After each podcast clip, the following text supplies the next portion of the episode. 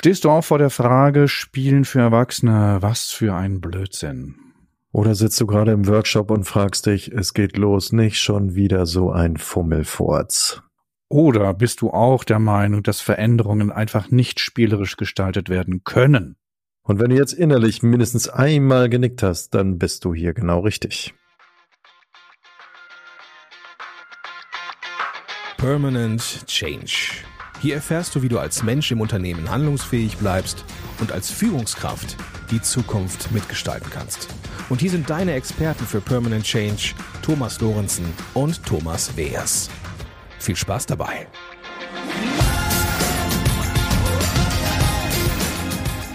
Hallo, ich bin der Thomas Weers, obwohl du bist ja der Thomas Lorenzen, oder? Thomas Lorenzen, genau. Besten Dank. ja, und wir beraten Menschen und Unternehmen dabei, den permanenten Wandel agil und selbstbestimmt zu gestalten. Entschuldige, Thomas, dass ich reingequatscht habe. So kenne ich dich. Du bist heute sehr energetisch. Wahrscheinlich lockt dich das Thema, Thomas. Es scheint wirklich zu sein, weil ich fand, finde es also wirklich äh, toll erstmal, dass wir dieses Thema uns hier mal im Podcast anschauen. Sei kein Kind. Und äh, ich weiß ja, was ich manchmal für Schwierigkeiten habe, so kindlich zu sein oder eine Herausforderung auch für mich ist im Alltag. Bin ich dann zu albern oder bin ich dann nicht adäquat oder bin ich meiner Rolle nicht gerecht oder was dann da auch immer an, in meinem Kopf abläuft. Hm, ja, mir ging's auch so. Ich habe ja bei dem einen oder anderen Kommunikationsseminar setze ich ja auch das Thema Lego ein und das ist ja jetzt so das Stichwort für unseren heutigen Gast. Ja, Thomas, magst du unseren heutigen Gast vielleicht kurz ansprechen? Aber das mache ich auch. Danke, ich wollte den Ball gerade rüberspielen zu dir. Ja, also wir haben eingeladen, liebe Zuhörer, liebe Zuhörerinnen, heute für unsere Podcast-Episode zum Sei kein Kind, Veränderungsprozesse spielerisch gestalten. Sven Golob. Sven, ich begrüße dich recht herzlich, ich freue mich total, dass du heute hier bist. Ja, moin moin, ich freue mich auch sehr. Schön. Und dann mögen wir gleich das Wort mal an dich übergeben, dass du dich einmal kurz vorstellst, den Zuhörer und Zuhörerinnen, ähm, was du machst, was dich so umtreibt und äh, ja, bitteschön. Sehr gerne. Ja, ich bin äh, Sven Golob und ich arbeite freiberuflich als Facilitator, also das heißt Prozessbegleiter, so im deutschen Sinne, ähm, und als Coach und als Facilitator setze ich vor allen Dingen gerne die Methode Lego Serious Play ein und mir geht es im Kern darum, dass Menschen sich und andere besser verstehen lernen durch zum Beispiel Spiel und ähm, zu einer neuen Art der Verständigung kommen. Ähm, das ist für mich eigentlich so die Grundlage für ein wertschätzendes Miteinander und das, was wir letzten Endes dann auch Co-Kreation nennen in dem sich Menschen neu und anders ausdrücken und dadurch Neues entstehen lassen. Jetzt bringst du aber einige Fachbegriffe hier rein, Co-Kreation und also noch Serious so Play. Serious Play. Soll ich denn ernsthaft spielen? Also Sven, mag, kannst du mir, mir selbst, mir und dem, dem Zuhörer und der Zuhörerin mal sagen, was du verstehst unter Co-Kreativ und was ist Serious Play? Ja, Genau, vielleicht in der Reihenfolge. Was heißt co-kreativ? Also kreativ kennen wir ja alle, ne? wenn wir äh, die kleinen äh, genialen Denker im stillen Kämmerlein sein äh, sind und dann äh, auf die tolle neue Idee kommen und dann sagen wir alle, ja, ich bin kreativ. Ist äh, natürlich Mumpitz. Äh, jeder Mensch ist kreativ, jeder Mensch kann Neues erschaffen, aber wirklich spannend ist es dann, wenn wir das gemeinschaftlich tun, wenn wir wir alle kennen diese Erfahrung, wenn wir in der Gruppe zusammen sind, dann entsteht nicht nur äh, das, dass wir als einzelne Individuen in dieser Gruppe sind, sondern die Gruppe an sich auch nochmal eine, eine Wesenheit hat, etwas irgendwie ihr, ihre eigenen äh, Gesetzmäßigkeiten entwickelt und, und dieses, dieser Raum, der dann entsteht und in dem dann auch Neues entsteht, weil wir genau diese Menschen dann in diesem Raum sind für eine bestimmte Zeit ähm, das ist dann für mich eigentlich so der Kern von Co-Kreativität, weil wir gemeinschaftlich mit dem, was wir reinbringen, Neues entstehen lassen, was aber nur in dieser Konstellation passieren kann. Also als Beispiel, was wir drei jetzt hier zusammen die, die Zeit verbringen, was wir jetzt hier gestalten, das wäre was Co-Kreatives.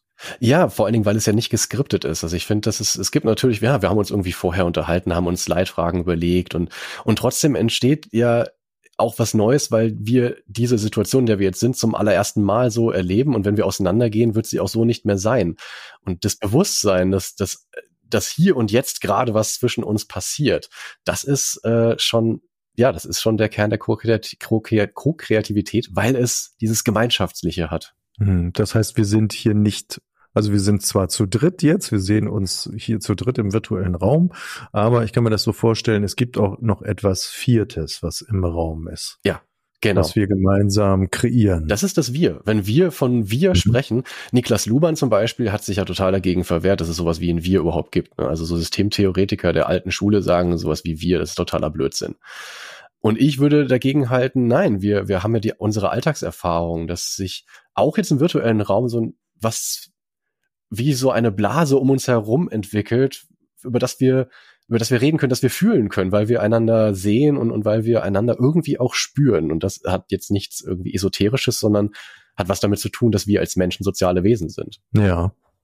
Ja, und es ist ja auch schon mittlerweile bis in die Neurobiologie vorgedrungen. Ne? Also das, äh, wie du schon eben sagtest, früher hat man das wirklich so in diese esoterische, äh, in den esoterischen Quadranten geschoben und äh, heute ist es aber eben halt auch schon in der Wissenschaft angekommen, dass eben halt auch sowas ist wie etwas, was entsteht zwischen uns, ne? Also die Beziehung.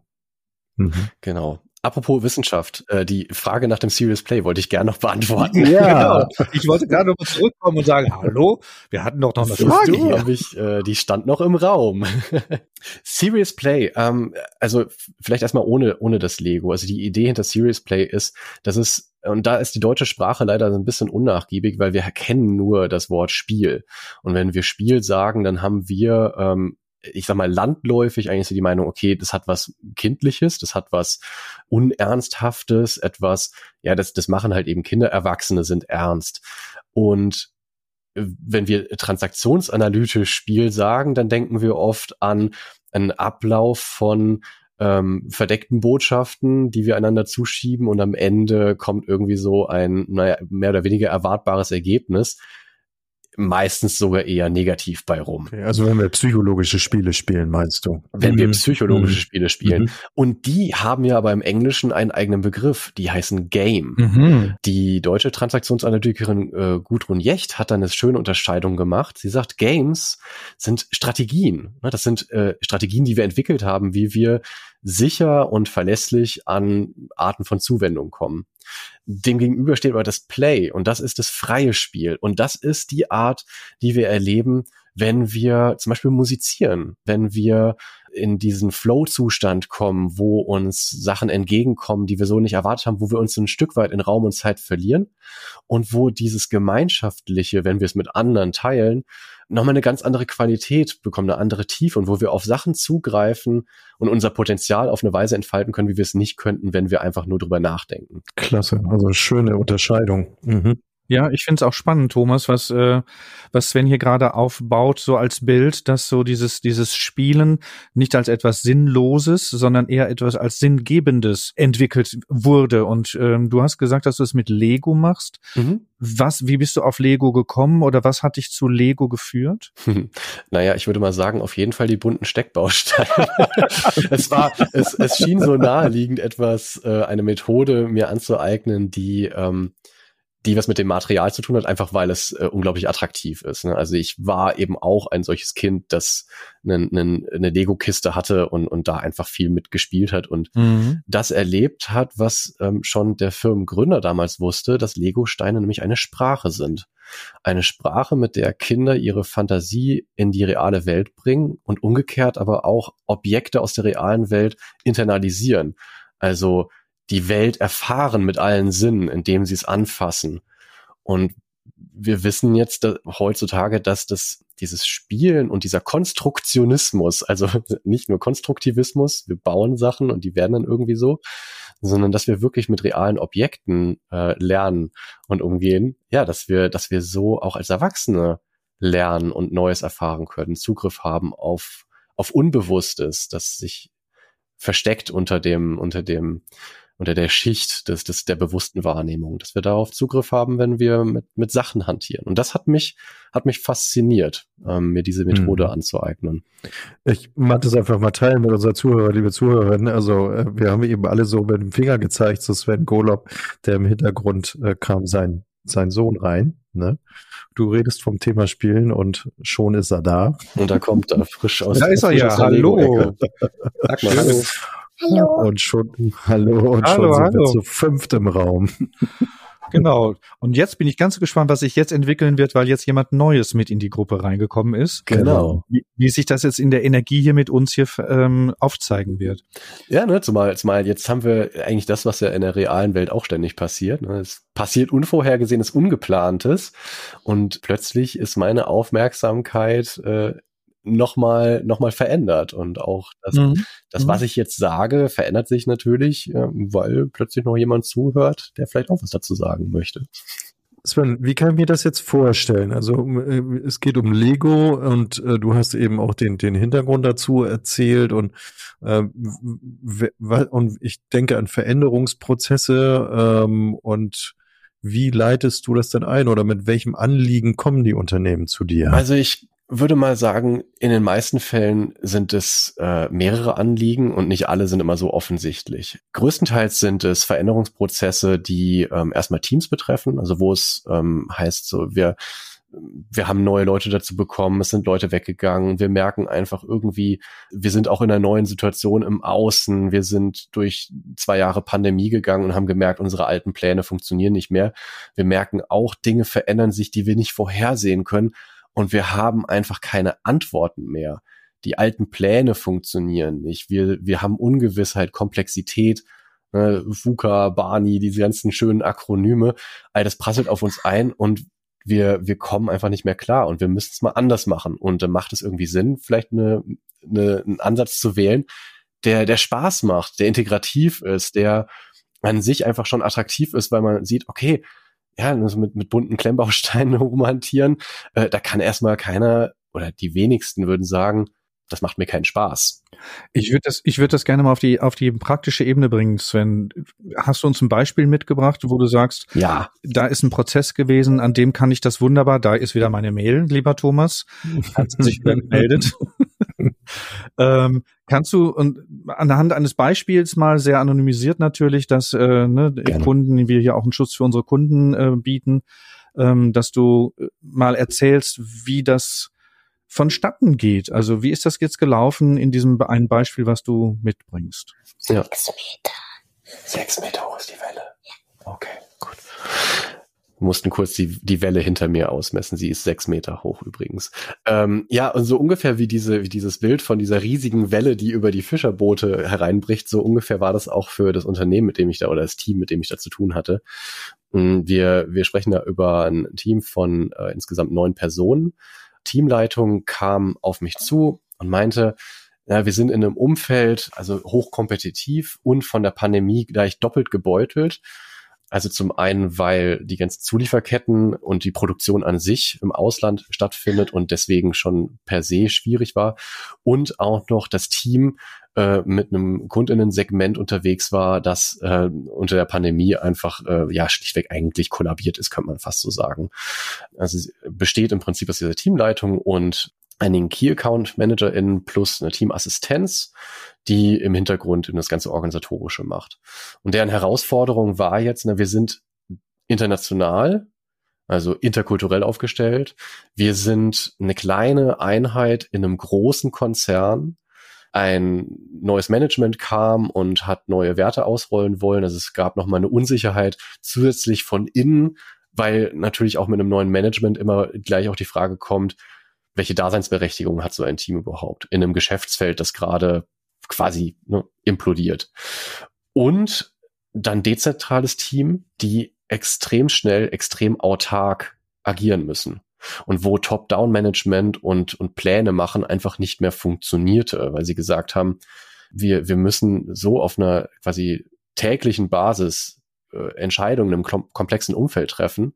Das funktioniert nicht, indem wir von oben herab sagen, wie es zu laufen hat, sondern wir müssen die Leute befähigen, eigenständig Entscheidungen zu treffen in, einem, in diesem komplexen Umfeld und uns blind aufeinander vertrauen, äh, verlassen können. Also dieses blind, blinde Vertrauen war das Stichwort. Und das war da anders. Und Sven, das klingt ja jetzt wirklich nach einer Herausforderung auf mehreren Ebenen gleichzeitig. Ne? Also Ja. einmal der interne Druck, äh, die neuen Werte für sich zu übernehmen, sich erstmal damit zu identifizieren, dann sich selbst als Team finden und, und sozusagen eine, eine, ich sag mal, eine, eine ich, mir fällt gerade das Wort Sortierung ein, aber es ist vielleicht vielleicht hat es was mit Sortierung zu tun. Und zum Dritten nach außen hin zu agieren, weil die haben ja eine, die haben ja ein Produkt oder die haben ja eine Aufgabe als Team. Wie wollen wir diese Aufgabe dann gestalten und miteinander gestalten? Also das klingt gerade wirklich hoch hoch Stressfaktor von äh, vielen vielen unterschiedlichen Stakeholder-Interessen und Interessenskonflikten. Absolut. Und ich würde also ich glaube, so im, im Kern war es natürlich auch die große Frage, wer sind wir eigentlich? Ah. Wer sind wir in der Organisation? Okay. Wer sind wir für unsere KundInnen? Und, und was ist unser Bild von dem, was uns im Kern ausmacht, was uns Orientierung gibt in dieser unsicheren Zeit? Das ist ja auch das, was wir relativ häufig jetzt auch so erleben, dass diese Frage nach Identität für viele Menschen so wichtig geworden ist, weil das die einzige sichere Bank ist, die wir mhm. quasi noch haben, mhm. wenn im Außen alles zusammenbricht, wenn ähm, wenn der Stress so hoch ist, dann brauchen wir die, zumindest diese Sicherheit, diese Rückversicherung. Wir wissen, wer wir sind. Warum hat es denn bei Ihnen nicht geklappt? Also was haben Sie gemacht und warum hat es nicht geklappt, dass Sie auf dich zugekommen sind und gesagt haben, wir wollen mit dir spielen? Also zum einen natürlich, äh, warum hat es vorher nicht geklappt? Ne? Weil sie halt im Prinzip nur die die Möglichkeiten hatten, die sie halt äh, im Alltag zur Verfügung hatten. Das heißt, sie haben Meetings abgehalten und sich unterhalten. Das heißt, sie haben ihr Denken aktiviert und versucht, denkend mit dieser komplexen Welt umzugehen. Und wenn wenn Menschen denken, dann haben sie halt äh, zwei Modi, die sie auch zur Verfügung haben, eben dann in dem Moment noch nicht parat und das ist das Fühlen und das ist das Verhalten. Mm, und nur dieses drüber denken und wir machen dann kluge Pläne. Ja, jeder kennt, glaube ich, diesen Satz, äh, Plans are worthless, planning is everything. Und das war im Grunde wirklich die, der, die Erkenntnis dahinter. Ja, zwei Jahre Pandemie machen, machen einfach jeden Plan vollkommen hinfällig in dem Moment, wo wir ihn verabschieden. Aber der Prozess zu planen der hat eine eigene Wertigkeit. Und dann ist die Frage, wie können wir es denn vielleicht mal anders machen? Wie können wir eine Situation schaffen, in der alle, die an der Lösung beteiligt sein sollten, weil sie einen Anteil daran haben, am Tisch sitzen und auf den Tisch bringen, was sie wissen und was sie vielleicht nicht wissen, dass sie es wissen.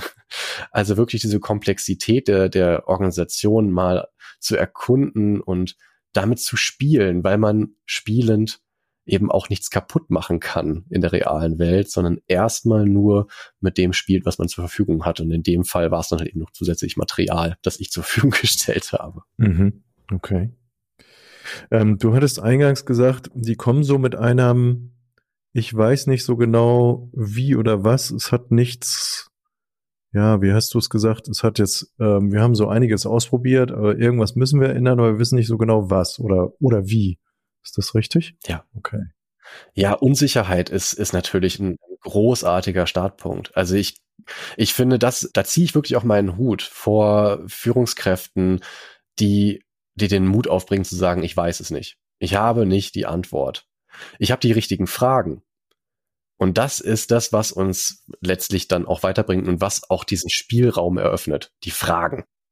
Das heißt, sie Sie wissen, dass sie was ändern müssen, aber sie stellen ihr Können und ihre Kompetenzen in Frage. Ist es das? Mm, eigentlich vielmehr ist es so, sie stellen fest, sie wissen nicht so genau, wie sie das eine für das andere nutzen können. Also sie, sie wissen, dass sie eine Menge wissen und sie wissen auch, dass sie leistungsfähig sind. Also das war schon klar. Sie sagen, wir sind ein tolles Team. Wir haben keine Ahnung, wie wir diese PS, die wir eigentlich haben, blöd gesagt, auf die Straße bringen können in der Situation, wo nicht mal klar ist, wo diese Straße hinführt, geschweige denn, wo die Leitplanken sind. Okay. Nee, ich ne, guckte eben nur noch mal gerade so auf das auf das Thema Change und ähm, gibt es ja so sag mal, meiner Matrix eben sechs Punkte, die in so einem Change-Prozess eben halt auch wichtig sind. Und einer davon ist halt Können und Kompetenzen. Und weil du gerade sagtest, äh, sie kommen dann eben halt auch so mit, mit, mit, mit Sorgen oder dergleichen zu dir, hatte ich darauf reflektiert, weil wenn Können und Kompetenzen in Frage gestellt wird, dann entsteht ja so etwas wie Furcht und Angst. Ja. Also ich würde dem in, insofern zustimmen, als ähm, natürlich dann irgendwann sich die Frage stellt, das, was wir können und das, was wir, worin wir gut sind, bringt das hier überhaupt noch was? Haben wir überhaupt die richtigen, die richtigen Tools? Haben wir denn überhaupt die, die, das richtige Wissen? Und da würde ich immer dagegen setzen, ja, ihr wisst einfach viel mehr, als ihr es in diesem Moment parat habt, wenn ihr nur drüber nachdenkt. Wenn wir aber anfangen zu spielen und eine sichere Umgebung schaffen, einfach mal auszuprobieren und was wäre, wenn zu spielen, Ah, okay. dann kommen Sachen zum Vorschein, dann wird es, dann wird es plötzlich leicht auf eine Weise, weil das Risiko des Scheiterns wegfällt. Das, was uns ja blockiert in der realen Welt und wo wir ins, ins Straucheln und ins Zweifeln kommen, ist ja die Angst vor dem Scheitern. Mhm. Das heißt, sie sind auch in so einer Art resignativen Trägheit. Ja, also, also das ist natürlich in, in jeder Organisation anders. In dem Fall war es jetzt wirklich mehr so, dass sie halt auf Hochtouren gefahren sind die ganze Zeit, um irgendwie den Kopf über Wasser zu halten. Und von daher auch dieser Kontrapunkt extrem wertvoll war zu sagen, und jetzt nehmen wir uns mal zwei Tage raus, schließen uns mal an einem schönen Ort in der stillen Umgebung ein und tun mal was für uns, gucken mal auf uns, schärfen mal die Säge und, ähm, und, und machen mal was ganz anders. Wenn ich eine Frage dazwischen stellen dürfte, bevor Sehr dieses gerne. Ergebnis Ja. reflektieren und sagen, wie haben die dann reagiert? Also diesen Prozess, wo du im Prinzip diesen Lego Serious Koffer äh, in Anführungsstrichen aufmachst und, und, und dann sich ja so etwas, ja, sowas energetisches ja entwickelt würde. Also da würde ich dazwischen nochmal drauf gucken wollen. Ist das okay? Gerne. Ja, wie haben sie darauf reagiert? Also es ist natürlich äh, wie so häufig äh, so gewesen. Ich habe natürlich mich vorher abgestimmt äh, mit der Teamleitung und mit der Assistenz. Der Rest des Teams wusste nur so in groben Zügen, was passieren würde. Also insofern hatte es auch einen gewissen Überraschungseffekt. Was sie wussten, sie sind zwei Tage einfach an einem, in einem schönen Hotel und, und verbringen da eine gute Zeit. Es war so als Offsite geplant. Plus natürlich auch war klar, es gibt da ähm, diese neuen Unternehmenswerte und dass es auch irgendwie darum gehen würde und was es mit dem Team zu tun hat. Aber ich glaube, der Moment, wo sie, wo sie dann reinkamen und gesehen haben, oh, da gibt's ja irgendwie haufenweise Material, was ist denn das? Ähm, und das ist schon, also das ist auch was, was ich sehr genieße. Weil es hat sowas, es hat, es, Ich sehe dich ja, es gerade hat was- strahlen, Sven. Entgleisenden Gesichter dich Zum anschauen. einen, Ja, es genau. Gibt, ja genau, es gibt ganz viele, die dann wirklich erstmal so schlucken und au Backe, was wird das denn? Äh, und es gibt natürlich auch ganz viele, die dann direkt anfangen zu sprudeln, die sagen, boah, klasse, und das habe ich schon so lange nicht mehr gemacht und und wo dann wirklich so, also auch so fast so, so, so, ein- so ein un, so, so ein ungläubiges äh, Kopfschütteln, so, war echt? Machen wir das jetzt wirklich? Also so diese kindliche Erfahrung des Lego-Spielens dann mit der Business, also mit der beruflichen Rolle, das miteinander zu verknüpfen, dass das diese Irritation dann in dem Moment ist? Ja. Und Irritation ist ja großartig. Das ist ja genau das, was Ja, wir genau. eigentlich wollen. Ja, genau. Wir wollen, wir wollen Ja, ja, genau. die Störung. Wir wollen ja das System einmal auf links drehen und durchschütteln. Und da, das fängt beim Material eben dann schon an, ja. Also wa- was, was sich dadurch dann allein schon verändert, um mal die Frage aufzugreifen und dann zu fühlen, was war das, was war das Ergebnis? Jetzt kommt auch hier bei mir wieder die Irritation. Ja, mein Herz. Irritation. Ich würde gerne noch ein bisschen mit dir spielen jetzt. Dann komm, dann komme ich, wenn ich fertig gesprochen habe, zu dir und dann spielen wir. Ja. Noch fünf Minuten sprechen. Vielleicht ein bisschen länger als fünf Minuten, aber ich komme auf jeden Fall zu dir. Wann denn? Wie lang? Ich glaube, Ganz wären klassische. 18 Minuten. Das ist lang. Ah, das ist die Hälfte vom kleinen Wassermann. Okay. Gut. Die ist aber schon. Ist die Verträge. Vereinbarung geschlossen? Vereinbarung hat, er, geschlossen. hat er ja gesagt? Das war zumindest ein Jahr aus dem Kind. Ich mal gucken. Ja, die Veränderung. Also wir, schön. ähm, Okay. es ist einmal das, das Material, das, das äh, die Veränderung in, in der Haltung verursacht. Ähm, Mhm. Es ist dann auch die, die Veränderung während des Prozesses. Ähm, da muss ich vielleicht mal kurz zwei Takte zu sagen. Wie läuft es eigentlich ab? Es hat vier ganz einfache Schritte. Und der erste Schritt ist, dass ich als, als Facilitator eine Frage stelle, eine komplexe Frage. Die kann ich nicht mit Ja oder Nein beantworten. Das könnte dann sowas sein wie, was macht das Zusammenarbeiten im Team für dich aus? Das kann ich Da können wir tagelang drüber reden, ähm, aber letztlich ist es äh, erstmal etwas, da, da haben wir keine einfachen Antworten drauf, sondern das, da sind Gefühle drin, das hat Aspekte, das hat verschiedene Perspektiven. Und die werden dann zuallererst mal im zweiten Schritt durchs Bauen eines Lego-Modells auf den Tisch gebracht. Und das ist schon die erste wichtige Veränderung. Statt jemand stellt eine Frage und ich bin quasi gezwungen, darauf zu antworten, geht's erstmal in die Exploration, in Kontakt mit dem Material. Nicht drüber nachdenken, sondern erstmal bauen und machen und spielen. Und es gibt da kein, kein richtig oder falsch, sondern es gibt einfach nur ich und das Material und wir gehen mal erstmal für uns rein. Dann, ja, und dann im dritten Schritt teile ich das Modell mit der Gruppe. Das heißt, alle teilen ihre Modelle. Ich höre von allen die verschiedenen Perspektiven und ich sehe es im Modell.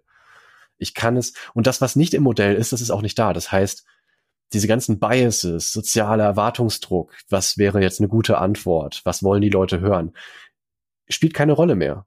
Weil entweder ist es auf dem Tisch oder es ist nicht da. Und wenn es nicht da ist, dann war es nicht wichtig genug, um es zu bauen. Und das ist dann völlig okay. Und ich teile auch wirklich nur das Modell und ich stelle dann im vierten Schritt auch nur Fragen zu dem Modell, nicht an die Person, sondern ich schaffe diese Sicherheit, diesen Schutz, für das, was ich da geschaffen habe, indem ich über Bande spiele. Und und das ist eine riesige Veränderung. Zum einen, ich gehe erstmal in Kontakt mit dem, was, was in mir ist, mit dem Material. Ich setze mich damit auseinander. Dann habe ich die Gelegenheit, mit allen das zu teilen. Ich habe die Gelegenheit, von allen zu hören und dann natürlich auch Trittbrett zu fahren bei diesem Erkenntnisprozess. Ach so, ach so siehst du das. Ich hatte das einmal, das, ähm, das vielleicht so eingeschoben, wie reagieren manche Leute drauf ein Programmierer mit einem Designer am Tisch saß. Und wirklich dieser Satz von dem Programmierer kam, jetzt verstehe ich, was du meinst. Großartig. Großartig. Das ist ja heiß. Ja, toll. Ja. Und dann kommt das Reflektieren, das Fragen, Bezugsrahmen. Wie sehe ich dein Modell? Was fällt mir auf? Und dann offen zu fragen, hat das eine Bedeutung, dass du da eine Fahne drauf gesetzt hast? Für mich sieht es aus wie eine Fahne. Was ist es für dich? Und, und dann kommen wir der, dann kommen wir in eine ganz andere Ebene von Verstehen und Verständigung schaffen. Mhm. Und ich finde diesen Prozess, glaube ich, auch ganz entscheidend und wichtig. Also äh, korrigiere, wenn, wenn ich das jetzt äh, vielleicht falsch sehe oder so, aber dass, dass dieser Prozess in diesen Kontakt kommen mit dem Material ja auch insofern wichtig ist, weil das, was wir ja eingangs oder auch im Titel schon niedergelegt haben, ich ja auch mit meinem inner, inneren Dialog in Kontakt kommen kann, ne? nach dem Motto, also du und Spielen, was soll das denn jetzt und so, ne? Sei kein Kind. Ja, genau. Also wir, wir kommen, wir kommen einfach über diese Schwelle von das oder das darf ich nicht. Ne, wenn, wenn klar ist, es kann kein falsches Modell geben, weil pff, was du da baust, das, dem gibst du die Bedeutung und da habe ich keine Verfügungsgewalt drüber. Und es, es kann nicht scheitern, sondern du kannst einfach ein cooles Modell bauen, dann sieht es einfach toll aus und dann ist es in Ordnung. Und dann können wir danach gucken, was vielleicht drin steckt. Mhm. Und, und die, diese Hürde zu nehmen und diesen Schutz zu bieten von, es ist okay, einfach zu spielen. Mach halt.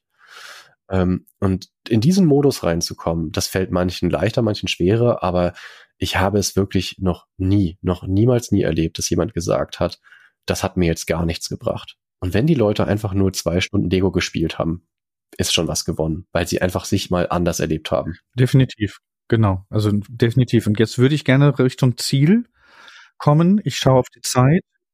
Ja, also was bekommst du als Rückmeldung? Was ist dann anders durch Serious Play? Was hat stattgefunden, was man durch Denken und alleine durch Denken nicht erreichen kann? Ja. Also, um nochmal auf das Beispiel von unserem Team mhm. zurückzukommen, ja, was haben gerne. die dann gemacht, nachdem sie äh, exploriert haben, wer sind wir eigentlich, was ist unsere Teamidentität und was hat es mit mir zu tun, was bringe ich ein, was könnte ich vielleicht noch einbringen, was ich bisher nicht gesehen oder ähm, getan habe, sind wir dahin gekommen, wir haben mal die Umgebung, also das System wirklich gebaut, Verbindungen aufgebaut und dann damit gespielt. Wir haben gespielt, was ist, ist mal passiert, wie habt ihr dann entschieden und was stellt ihr euch vor, was könnte alles noch passieren und haben das mit diesem System auf dem Tisch gespielt und haben daraus Leitprinzipien entwickelt, also rausgezogen. Was, was hat euch in dieser Situation angeleitet, diese Entscheidung zu treffen? Was hat das zu einer guten Entscheidung gemacht?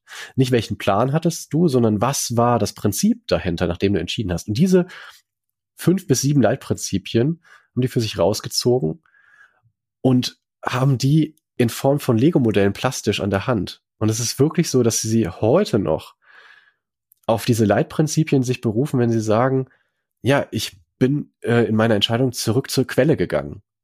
Gehe zur Quelle war deren Prinzip, äh, ähm, das ihnen sagt, verbinde dich mit dem, worauf wir uns fokussieren, nämlich das Wachstum des Teams. Das, was ist mein Beitrag zu, unsere, zu unserem Erfolg? Das war das Prinzip, gehe zur Quelle. Und das funktioniert nur für dieses Team. Das ist deren, deren Code. Ja, genau. Also das heißt, sie haben miteinander eine gemeinschaftliche Identität aus allen einzelnen Aspekten miteinander co-kreiert, um daraufhin dann ihre Zukunft zu gestalten und miteinander dann Vereinbarungen oder ähm, Abstimmungen zu, zu gestalten.